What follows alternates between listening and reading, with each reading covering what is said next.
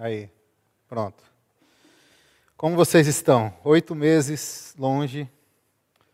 Semana que vem, dia 13, faz oito meses que teve o último cais.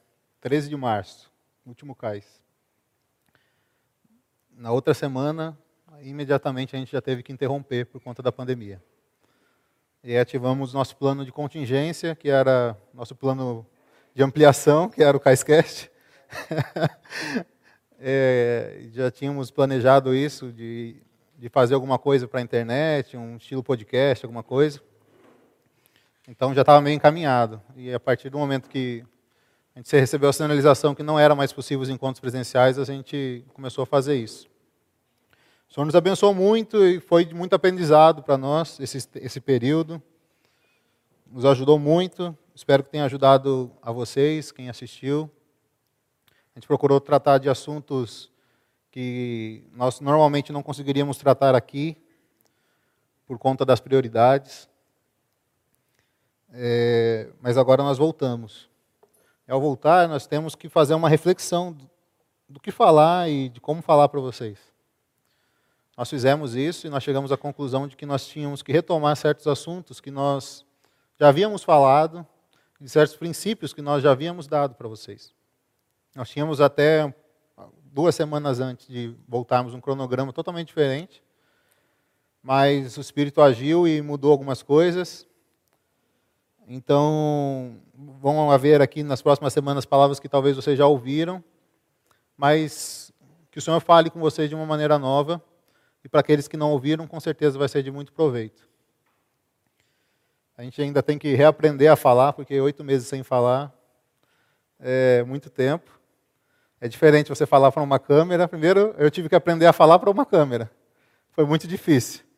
A Cíntia sabe a quantidade de cortes que havia nos meus vídeos. Porque eu tenho muita dificuldade de falar para uma câmera, eu me concentro muito mais falando para as pessoas. Demorei para aprender para falar para as pessoas, quando aprendi a falar razoavelmente bem, tive que desaprender e aprender a falar com a câmera. E agora vou ter que reaprender a falar com as pessoas. Mas graças ao Senhor. É, nesse período longe, creio que tenha sido de muita dificuldade para vocês. Para mim foi de muita dificuldade. É, existe uma quem é quem é acostumado com viver da igreja é muito difícil você ficar sozinho durante todo esse período. Nós batalhamos assistindo as coisas na internet, pegando os conteúdos. Aqueles que têm os familiares talvez não se sintam tão sós, mas talvez seja só você que busca o Senhor na sua casa, é uma dificuldade ainda maior. Talvez você more sozinho. Então, todas essas dificuldades podem ter nos desanimado. Por isso que nós precisamos retomar coisas que são elementares para nós. Então, Parte do que nós vamos falar aqui hoje, nas próximas mensagens, vão ser sobre os princípios do CAIS, os fundamentos. Quem aí lembra quais são os quatro fundamentos do CAIS? Hein, Pedro? Pode falar, cadê o microfone sem fio? Não, mas tem a transmissão, tem a transmissão. Teste som. Então vai. Errar e acolher, acolher, transformar, transformar, discipular, discipular e enviar que agora virou manifestar. É, a gente está fazendo upgrade no enviar para o manifestar. Esses são os quatro fundamentos do CAIS. E nós vamos trabalhar ele durante as próximas semanas para fixar isso em nosso interior. Eu queria começar lendo com vocês Efésios capítulo 2, versículo de 1 a 10. Hoje nós vamos ler bastante a Bíblia. Se você desacostumou a mexer com ela, olhe no telão. Se você não desacostumou, leia na sua Bíblia. E se você está enferrujado, leia na sua Bíblia. Se você é o Tiago, leia no telão, porque eu estou com a Bíblia dele. Eu trouxe uma NVI, aí no, na, na, ali no projeção não tem NVI, só tem NVT. Aí eu vou ter que usar NVT. Oh, Jesus! Fala conosco, Senhor. Capítulo 2, versículo 1. Vocês estavam mortos por causa de sua desobediência e de seus muitos pecados, nos quais costumavam viver como o resto do mundo, obedecendo ao comandante dos poderes do mundo invisível. Ele é o espírito que opera no coração dos que se recusam a obedecer. Todos nós vivíamos desse modo, seguindo os desejos ardentes e as inclinações da nossa natureza humana. Éramos, por natureza, merecedores da ira como os demais. Essa era a condição de todos nós, sem exceção. Merecedores da ira. Ainda bem que não acaba aí. Versículo 4. Mas Deus é tão rico em misericórdia que nos amou tanto que, embora estivéssemos mortos por causa de nossos pecados, Ele nos deu vida juntamente com Cristo. É pela graça que vocês são salvos. Pois Ele nos ressuscitou com Cristo e nos fez sentar com Ele nos domínios celestiais, porque agora estamos em Cristo Jesus. Portanto, nas eras futuras, Deus poderá apontar-nos como exemplos da riqueza insuperável de Sua graça, revelada na bondade que Ele demonstrou por nós em Cristo Jesus. Vocês são salvos pela graça, por meio da fé. Isso não vem de vocês, é uma dádiva de Deus. Não é uma recompensa pela prática de boas obras, para que ninguém venha se, se orgulhar, pois somos obra-prima de Deus, criados em Cristo Jesus, a fim de realizar as boas obras que Ele de antemão planejou para nós nesse trecho fala que nós estávamos mortos em nossos delitos e pecados. Não havia esperança para nós. Nós éramos inimigos de Deus. Isso era uma sentença. Não havia mais volta. Mas o próprio Deus enviou o seu filho. E com isso ele nos tornou filhos dele. Efésios capítulo 1, versículo 4 e 5 diz: Mesmo antes de criar o mundo, Deus nos, Deus nos amou e nos escolheu em Cristo para sermos santos e sem culpa diante dele, e nos predestinou para si, para nos adotar como filhos, por meio de Jesus Cristo, conforme o bom propósito de Sua vontade.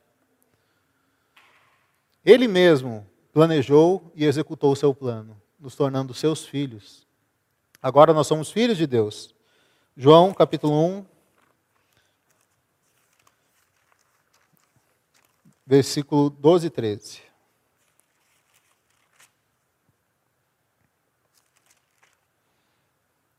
Mas a todos os que creram nele e o aceitaram, ele deu o direito de se tornarem filhos de Deus.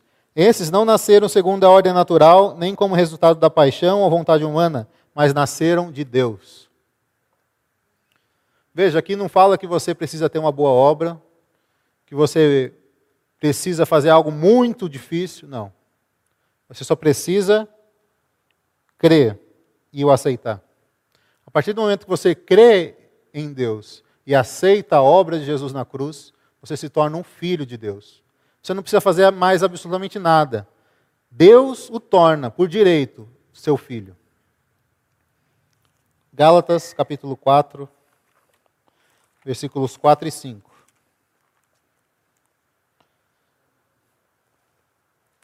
Mas, quando chegou o tempo certo, Deus enviou seu filho nascido de uma mulher e sob a lei.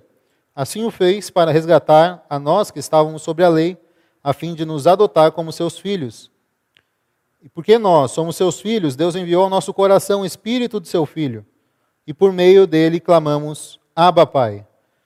Agora você já não é escravo, mas filho de Deus. E uma vez filho, Deus o tornou herdeiro dele. A obra de Cristo possibilita que nós sejamos filhos de Deus.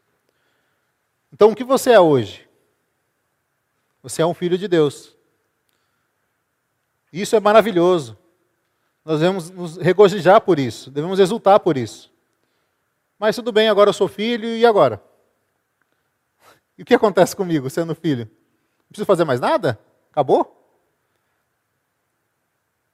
Hein? E pior, eu não era filho, eu me tornei um filho. Mas parece que as coisas não mudaram tanto quanto eu imaginei que fossem mudar. E agora, isso significa que eu sou filho ou que eu não sou filho? Hein, Pedro?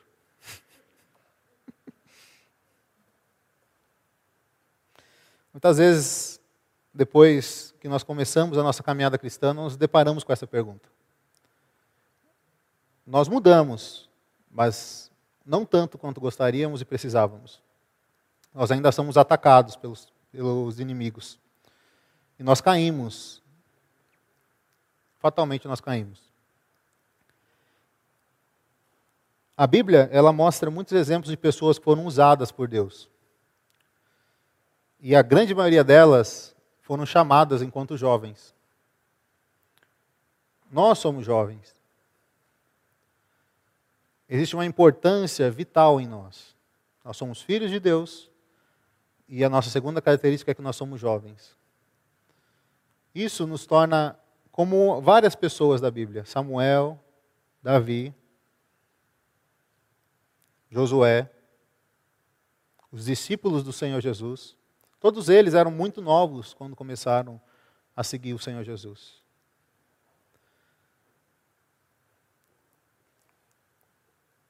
Deus tem um grande chamamento para nos fazer.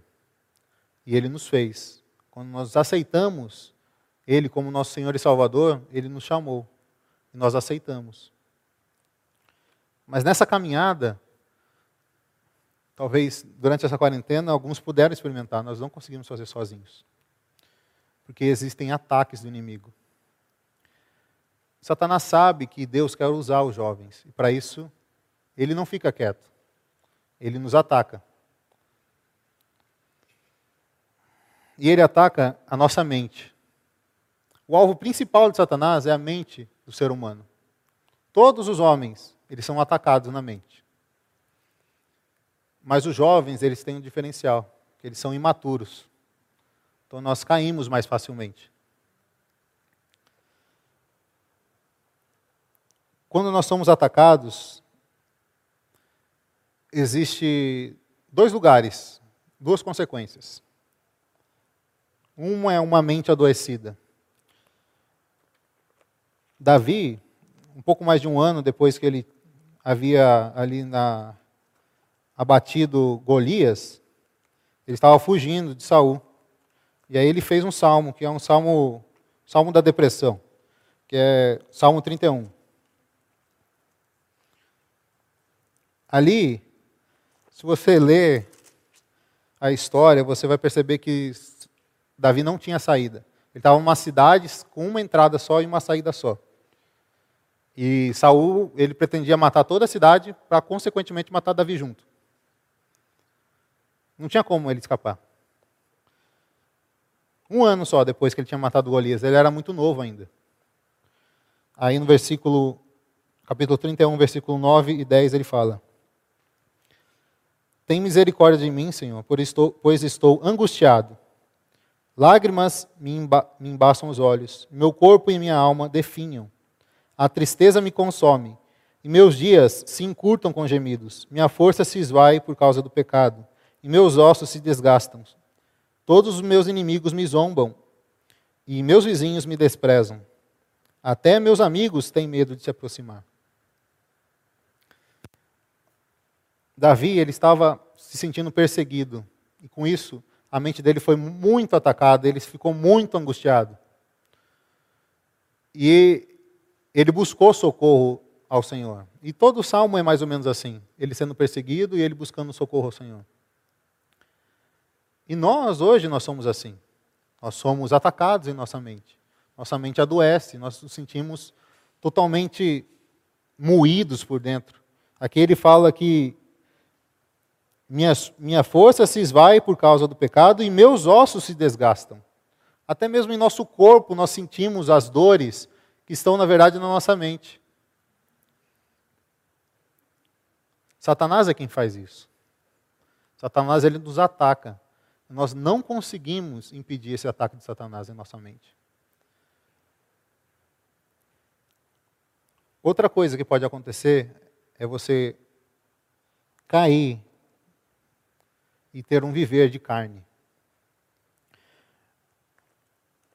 Uma coisa talvez leve a outra, ou o viver de carne seja um escape para você não ter uma mente adoecida. Gálatas capítulo 5.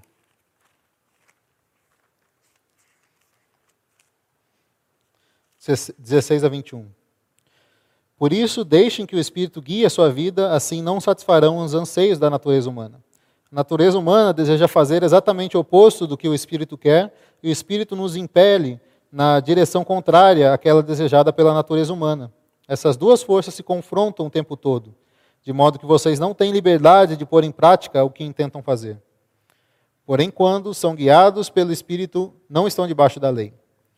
Quando seguem os desejos da natureza humana, os resultados são extremamente claros: imoralidade sexual, impureza, sensualidade, idolatria, feitiçaria, hostilidade, discórdia, ciúmes, acessos de raivas, ambições egoístas, dissensões, divisões, inveja, bebedeiras, festanças desregradas e outros pecados semelhantes.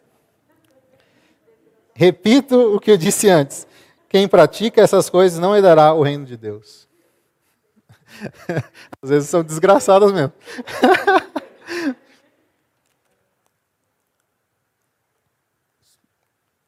Essas coisas elas são muito usadas pelos jovens como escape. Nossa mente fica adoecida, nós nos sentimos pressionados, nós acabamos caindo em todos esses pecados aqui citados. Talvez todos ao mesmo tempo, talvez em alguns. Alguns com mais intensidade, outros com menos.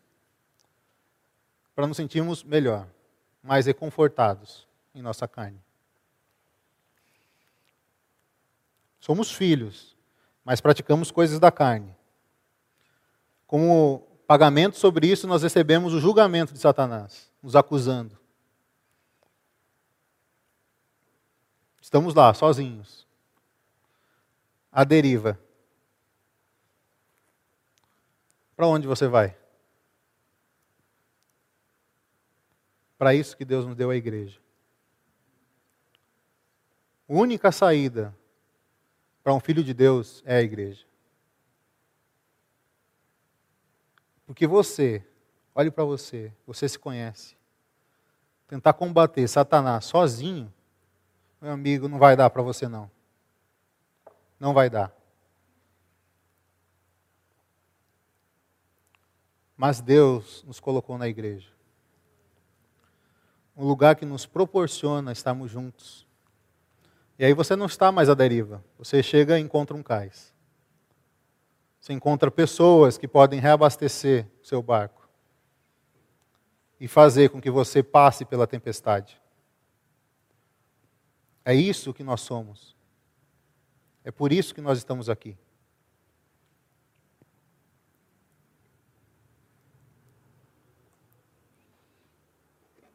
Minha caneca do Corinthians.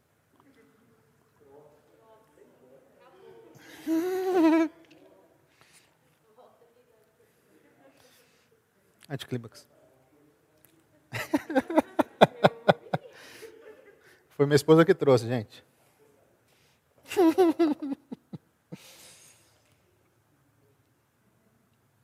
nós somos muito falhos e nós precisamos ser trabalhados por Deus. Um filho de Deus precisa entender que ele precisa amadurecer.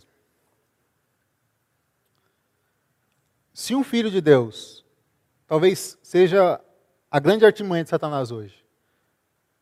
Deixar com que os filhos de Deus não percebam que eles são imaturos e fracos diante do inimigo.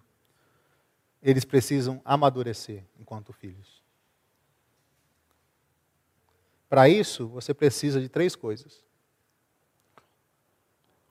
Você precisa experiência de vida com o Senhor, conhecimento da palavra e exercício do seu caráter pessoal. Essas três coisas fazem com que você seja uma pessoa madura, um filho maduro. Então, nós vamos falar sobre essas três coisas: nosso relacionamento com Deus, consequentemente, a nossa leitura e nosso conhecimento da palavra e nosso crescimento humano, pessoal do nosso caráter. Primeiro, é, vamos começar com 2 Pedro, capítulo 3.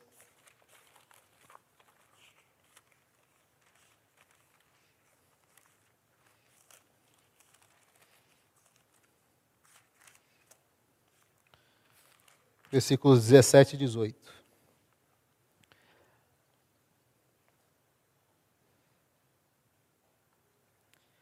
Amados, vocês já sabem dessas coisas. Portanto, Estejam atentos, a fim de que não sejam levados pelos erros desses perversos e percam sua firmeza. Antes, cresçam na graça e no conhecimento de nosso Senhor e Salvador Jesus Cristo. Aqui Pedro fala: cresçam na graça, na vida de Deus e no conhecimento na palavra de nosso Senhor Jesus Cristo. A primeira coisa que nós precisamos é ter um relacionamento íntimo com Deus. Você chamar Deus de Abba Pai, que significa papai, você tem que ter muita intimidade com Deus. Você tem o direito, mas se você ter coragem de falar, você tem que ter muita intimidade. Nós precisamos nos aproximar de Deus. Salmos, capítulo 25, versículo 14. O Senhor é o meu amigo dos que o temem. Ele lhes ensina a sua aliança. Você pode chamar Deus de amigo? Você conta para ele as suas dificuldades? Você o escuta a todo momento? Você compartilha com ele a sua vida? Você o consulta sobre as suas decisões?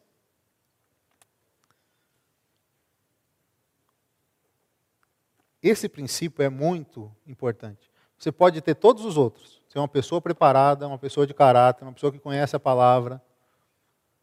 Mas se você não tem intimidade com Deus, não serve de nada. Outra coisa muito importante é uma consagração ao Senhor, uma entrega ao Senhor diária. Romanos capítulo 12, versículo 1. Portanto, irmãos, suplico-lhes que entreguem o seu corpo a Deus por causa de tudo que ele fez por vocês, que seja um sacrifício vivo e santo, do tipo que Deus considera agradável. Essa é a verdadeira forma de adorá-lo. Todos os dias, nós precisamos entregar o nosso próprio corpo a Deus. Sem a consagração, Deus não pode trabalhar em nós. Deus não faz nada sem a nossa entrega. Quando nós entregamos, Deus pega e usa.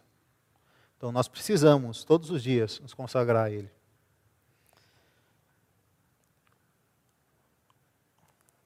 Depois dessas duas coisas, nós precisamos ser guiados pelo Espírito. Romanos capítulo 8, versículo 14. Porque todos os que são guiados pelo Espírito de Deus são filhos de Deus. E essa é uma característica de um filho de Deus. Um filho de Deus é aquele que é guiado por Deus. Sabe o que é ser guiado por Deus? É você já guiou um cachorro? Onde, onde você leva o cachorro, o cachorro é obrigado aí. Você não tem, o cachorro não tem escolha. Ele pode emburrar, pode ficar. Às vezes meu cachorro é bem pequenininho, né? Às vezes, às vezes ele senta, ele quer continuar fazendo xixi, eu empurro ele e acabou. Ou ele vem ou ele morre. Eu vou ficar arrastando ele. Talvez isso seja é ser guiado por Deus.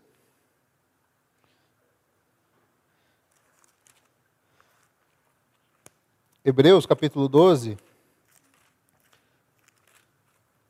mostra como é que Deus guia. 12, do 1 a 8. Portanto, uma vez que estamos rodeados de tão grande multidão de testemunha, livremos-nos de todo o peso que nos torna vagarosos do pecado que nos atrapalha e corramos com perseverança a corrida que foi posta diante de nós. Mantenhamos o olhar firme em Jesus, ou seja, guiados por Jesus, o líder e aperfeiçoador da nossa fé, por causa da alegria que o esperava, ele suportou a cruz sem se importar com a vergonha. Agora ele está sentado num lugar de honra à direita do trono de Deus. Pensem em toda hostilidade que ele suportou dos pecados, desse modo vocês não ficarão cansados nem desanimados. Afinal, ainda não chegaram a arriscar a sua vida na luta contra o pecado. Acaso vocês se esqueceram das palavras de ânimo que Deus dirigiu como filhos dele? Ele disse: Meu filho, não despreze a disciplina do Senhor, não desanime quando ele o corrigir, pois o Senhor disciplina quem ama e castiga todo filho que ace... todo aquele que aceita como filho. Enquanto suportam essa disciplina de Deus, lembrem-se de que ele os trata como filhos. Quem já ouviu falar de um filho que nunca foi disciplinado pelo pai? Se Deus não disciplina como faz com todos os seus filhos, significa que vocês não são filhos de verdade, mas ilegítimos. A maneira que Deus trata os seus filhos é com a disciplina. Quando você se deixa ser guiado por Deus, você recebe menos disciplina. Se você não se deixa ser guiado por Deus, você vai receber mais disciplina. Quando meu cachorro caminha ao meu lado, ele recebe menos disciplina. Quando ele para e eu continuo andando, ele recebe uma disciplina, porque ele é arrastado. Deus não vai deixar de ser nosso Pai e de nos guiar, porque nós não nos deixamos nos guiar. Ele vai continuar nos guiando, só que por meio dos sofrimentos, por meio da disciplina. O Senhor nos corrige, porque Ele nos ama. Muitas coisas que nós passamos pela nossa vida, nós não entendemos, não entendemos o que está acontecendo. Às vezes, quando eu era mais jovem, eu pensava que tinha alguma coisa errada comigo. Que as pessoas do mundo não sofriam nenhuma consequência dos atos, e eu, qualquer coisinha que eu fazia de errado, era severo. A consequência dava tudo errado. Eu falava, meu Deus, por que, que eu sou assim? Era Deus me guiando para eu chegar onde eu estou hoje, que é continuar no caminho. Deus não nos permite nós, que nós nos desviemos. Então, se você recebe a repreensão de Deus, saiba que é o amor de Deus sendo expresso por um filho, corrigindo e ajustando, para que um dia você seja útil na mão dele.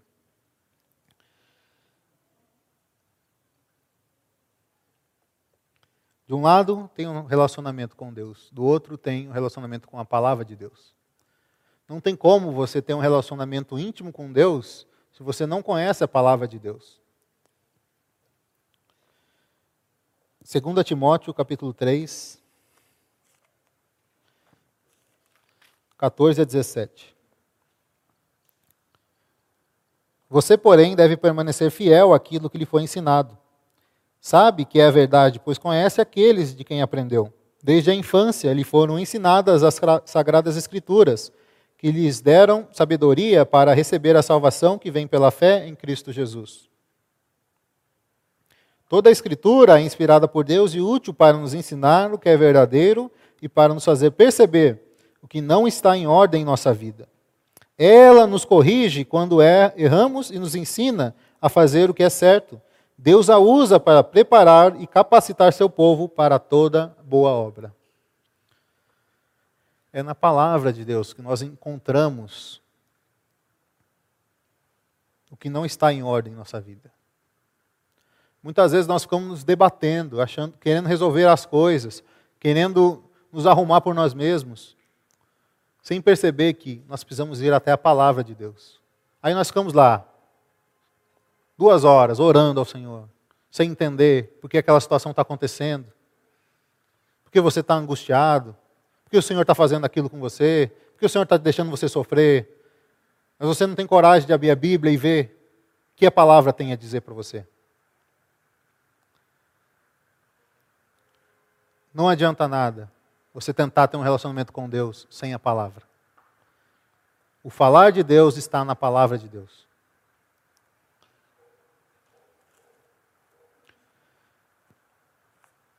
Hebreus capítulo 5.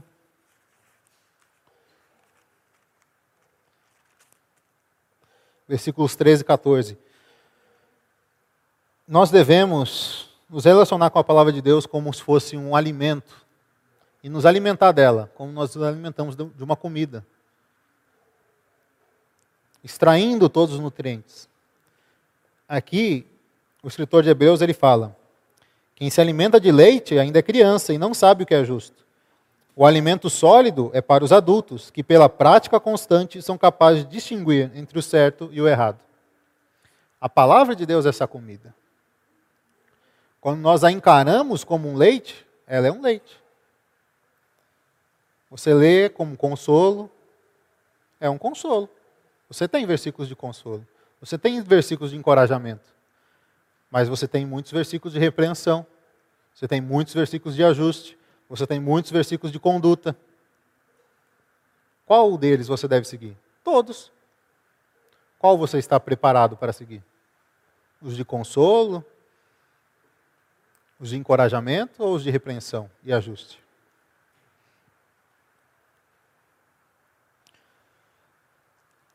Aqui ele dá um caminho, é a prática constante. Então eu queria o outro ponto, que é viver de acordo com o que nós lemos na palavra de Deus. Tiago ele esclarece um pouco melhor sobre isso. Tiago, capítulo 1, versículos 21 a 25. Portanto, removam toda impureza e maldade e aceitem humildemente a palavra que lhes foi implantada no coração, pois ela tem poder para salvar-vos, salvar-los. Não se limitem, porém, a ouvir a palavra, ponham-na em prática. Do contrário, só enganarão a si mesmos. Pois se ouvirem a palavra e não a praticarem, serão como alguém que olha no espelho, vê a si mesmo, mas assim que se afasta, esquece como era a sua aparência. Se, contudo, observarem atentamente a lei perfeita que os liberta, perseverarem nela e puserem-na em prática, sem esquecer o que ouviram, serão felizes no que fizerem.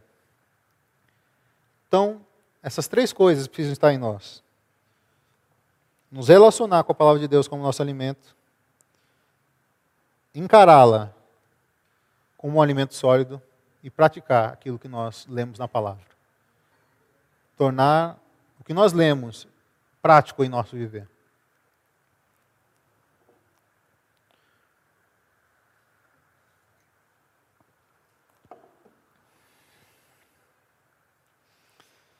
Nós já avançamos dois níveis. Temos um bom relacionamento com o Senhor, contatamos a Sua palavra, exercitamos aquilo que nós lemos, mas nós não somos uma pessoa preparada. Nós somos ainda jovens, imaturos, humanamente imaturos. Com 15 anos eu já tinha lido a Bíblia três vezes. Me achava o reizão. Mas era extremamente imaturo não sabia me comunicar com as pessoas, tinha um pensamento e uma noção do mundo que não existe. Para mim estava perfeito, para mim eu tinha todas as minhas faculdades exercitadas. Eu conhecia tudo, eu sabia tudo. Eu sabia o que fazer da minha vida. Eu sabia como fazer. Eu estava tudo planejado. Eu conhecia a palavra. Eu julgava ter intimidade com Deus.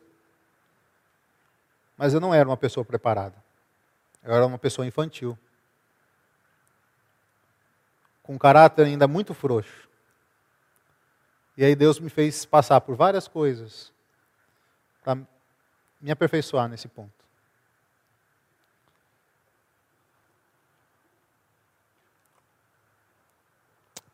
A pessoa que mais recebeu instrução sobre como proceder foi Timóteo. Timóteo, um jovem, foi enviado para cuidar de uma igreja jovem. Nada pior do que um jovem dar ordens para um velho. Dar instrução de vida para um velho.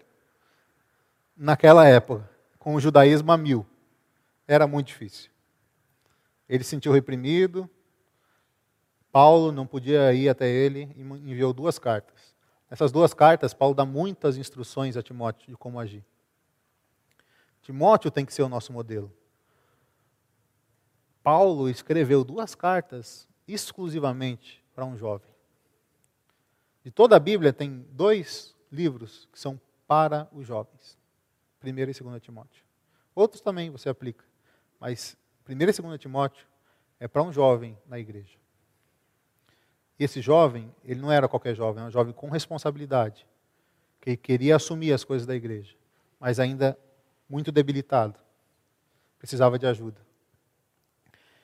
Então, é, Timóteo, é 1 Timóteo capítulo 3, versículo 1.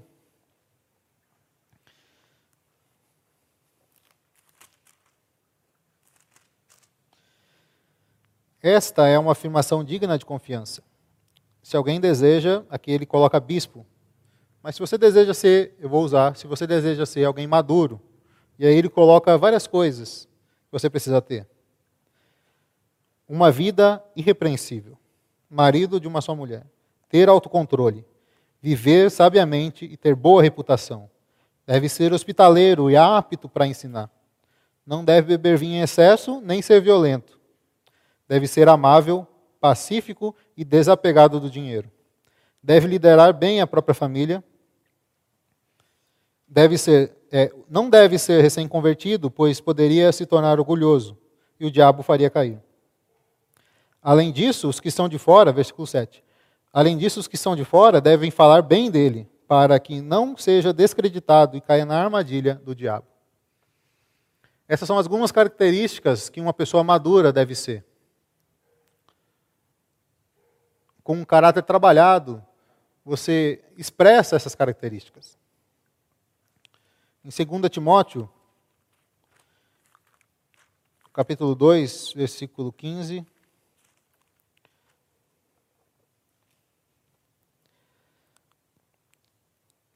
Do 15 ao 16, depois do 20 ao 26. Esforce-se sempre para receber a aprovação do Deus a quem você serve. Seja um bom trabalhador, que não tem do que se envergonhar e que ensina corretamente a palavra da verdade. Evite conversas tolas e profanas que só levam a mais comportamentos mundanos. Aqui é a primeira orientação de caráter que nós devemos ter. Evitar as conversas tolas e profanas que só levam a mais comportamentos mundanos. Vezes nós tentamos convencer as pessoas nos argumentos mais doidos da vida, mas isso não dá em nada, a não ser mais comportamentos mundanos. Quais comportamentos são esses? Os comportamentos da carne. Versículo 20. Numa casa grande, alguns utensílios são de ouro e de prata, e de prata, e outros de madeira e de barro. Os utensílios de mais valor são reservados para ocasiões especiais, e os de menos valor para uso diário. Se você se mantiver puro, será um utensílio para fins honrosos. Sua vida será limpa e você estará pronto para que o Senhor da casa o empregue para toda boa obra. E aqui ele começa a mostrar como você ser um utensílio útil. Fuja de tudo que estimule as paixões da juventude. Em vez disso, busque a justiça, fidelidade, amor e paz na companhia daqueles que invocam o Senhor com coração puro. Digo mais uma vez: não se envolvam em discussão tolas e ignorantes que só servem para gerar brigas. O que mais se vê na internet hoje são isso: discussões tolas e bobas que só servem para gerar brigas. O resumo das redes sociais hoje é basicamente isso. O servo do Senhor não deve viver brigando, mas ser amável com todos, apto a ensinar e paciente. Instrua com mansidão aqueles que se opõem, na esperança de que Deus os leve ao arrependimento. Quem vai levar ao arrependimento? Seus argumentos? Sua forma de agir? Seu post? No Twitter? No Instagram? No Facebookzão? Não. Deus é quem leva ao arrependimento. E a palavra dele saindo da sua boca é que conduz. Então, versículo 26, voltarão ao perfeito juízo e escaparão da armadilha do diabo que os prendeu para fazerem o que ele quer. Lembra lá no começo? Nós estávamos presos na nossa mente. Satanás fazia o que queria de nós. Você tem duas opções. Aceitar o trabalhar do Senhor na sua vida, se tornar mais íntimo dele, contatar mais a sua palavra, trabalhar o seu interior, trabalhar a sua pessoa, ou continuar. Livre para que o diabo faça o que bem entender.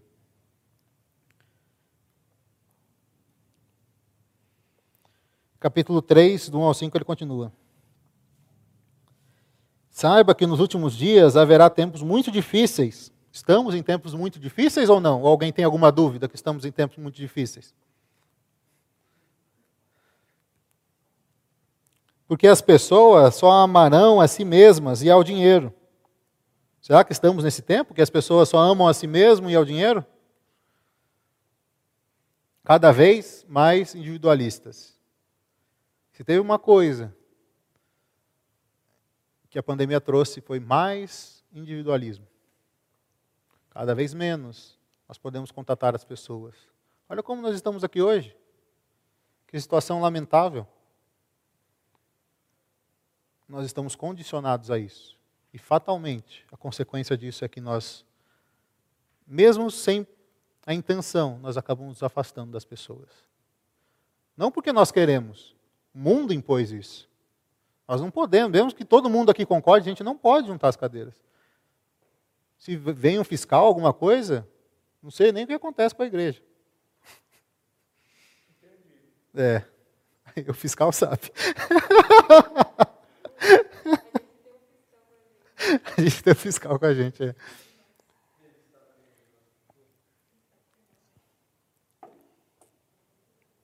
Nós estamos condicionados a isso. Mas estamos alegres que voltamos.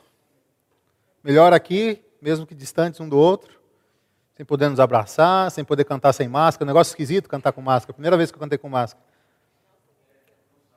Não sai, a máscara vai entrando, vira um negócio esquisito demais. É ruim. Mas você não está disposto a sofrer um pouco pelo Senhor? E cantar alto de máscara, nem que você engasgue? Por isso tragam bastante água.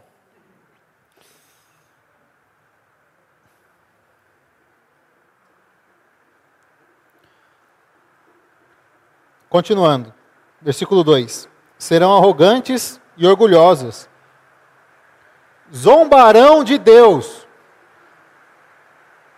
Qual é a situação do mundo hoje? Todo dia eu vejo alguém zombando de Deus. Desobedecerão aos seus pais. A autoridade do pai e da mãe foi tirada da sociedade. Retirada da sociedade. Hoje, a criança ou adolescente, ele cresce sem a autoridade do pai e da mãe. E como consequência, ele vira um desobediente aos seus pais. Não é a escolha dele. O próprio Satanás criou isso. E serão ingratas e profanas, não terão afeição, nem perdoarão, caluniarão outros e não terão autocontrole serão cruéis e odiarão o que é bom. Trairão os amigos, serão imprudentes e cheias de si, e amargarão, amarão os prazeres em vez de amar a Deus. Serão religiosas apenas na aparência, mas rejeitarão o poder capaz de lhes dar a verdadeira devoção. E aqui, a última recomendação. Eita, essa chuva, hein?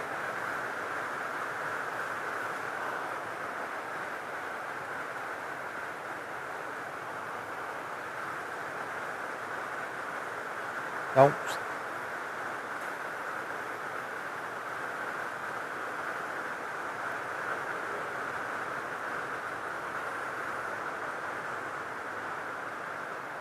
A última recomendação de Paulo a Timóteo.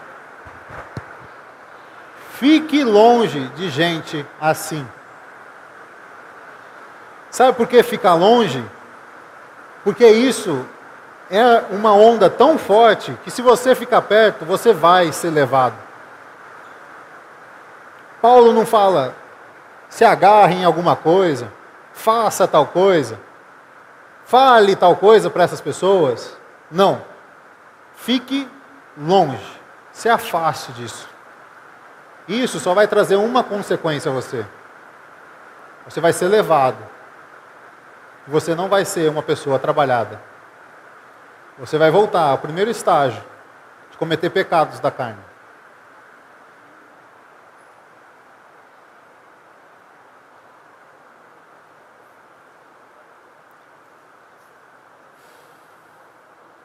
Por fim, uma das coisas que nós precisamos fazer com o nosso caráter é que a nossa pessoa, nosso viver diário, precisa dar testemunho de Cristo.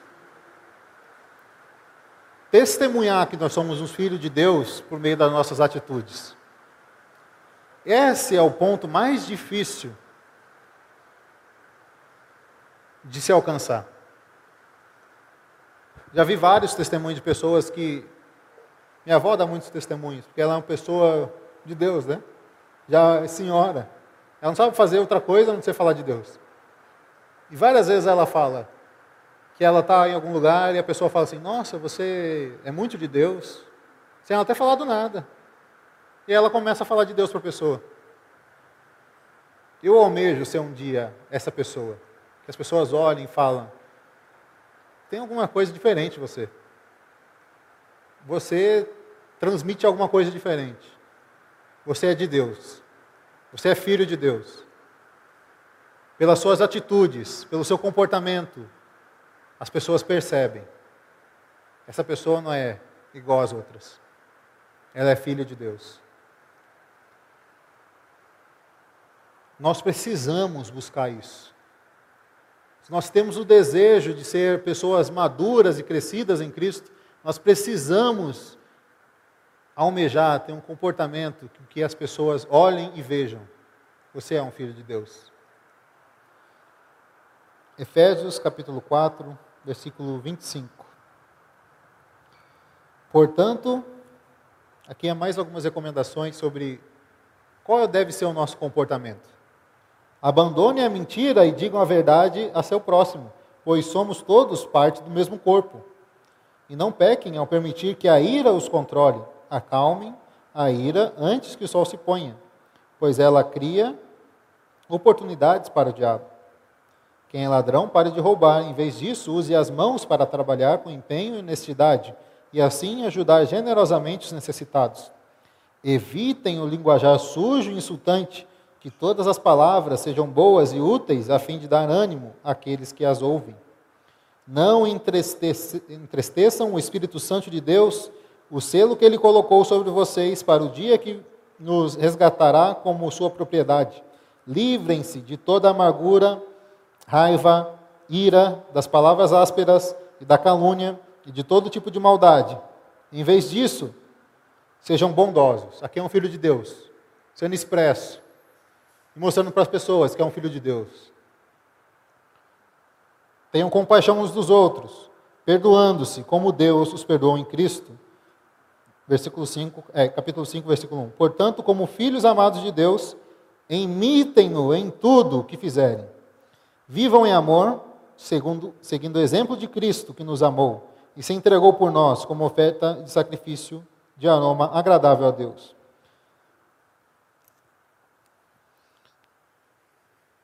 Esse deve ser o nosso comportamento. Todos os dias nós devemos orar ao Senhor. Aquele momento que nós estamos nos consagrando a Ele, pedindo: Senhor, tira de mim toda mentira, tira de mim toda ira, tira de mim todo linguajar sujo. Senhor, que eu não entristeça o seu espírito. Livra-me de toda amargura, de toda raiva, de toda ira, de toda calúnia. Me livra, Senhor. Me permita que eu esteja longe dessas coisas. Assim nós somos transformados. Nós estamos aqui no Cais para isso. Aqui não é um encontro semanal que você vem para cantar alguns louvores, escutar uma palavra, ir embora para sua casa e continuar do mesmo jeito. Não é esse o nosso objetivo com vocês. Nosso objetivo é que vocês cresçam como filhos de Deus. Nós queremos trabalhar todos esses pontos em vocês. Esse é o nosso objetivo. E se nós estamos falhando, falem comigo, falem com Davi. Nosso objetivo é esse. Se não está sendo cumprido, nós vamos mudar tudo. Todas as coisas. Para que isso seja cumprido na vida de cada um. Se durante esse período nós deixamos alguém sem suporte, sem contato, se, nós, se você não se sentiu incluído de alguma forma, nós pedimos perdão.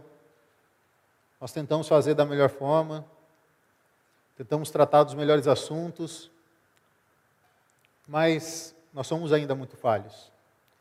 Precisamos do perdão de vocês. Queria terminar lendo 1 Coríntios capítulo 13, versículos 10 a 12. Mas quando vier o perfeito, essas coisas imperfeitas desaparecerão.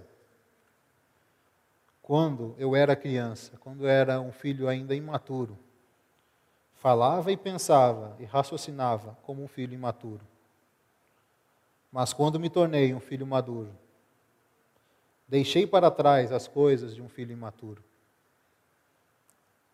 Agora vemos, de modo imperfeito, como um reflexo no espelho.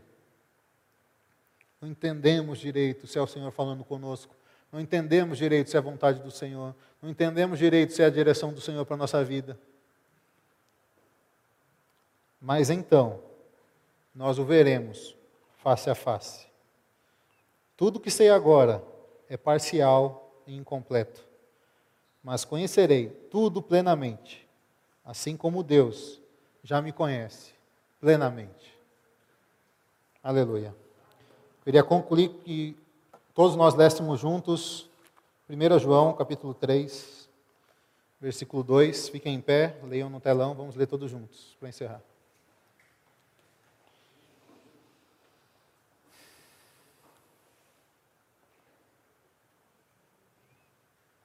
No telão?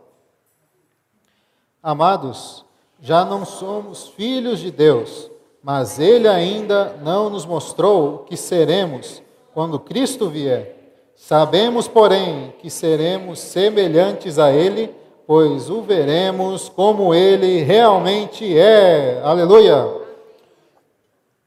Um dia nós o veremos como Ele é, porque nós seremos semelhantes a Ele.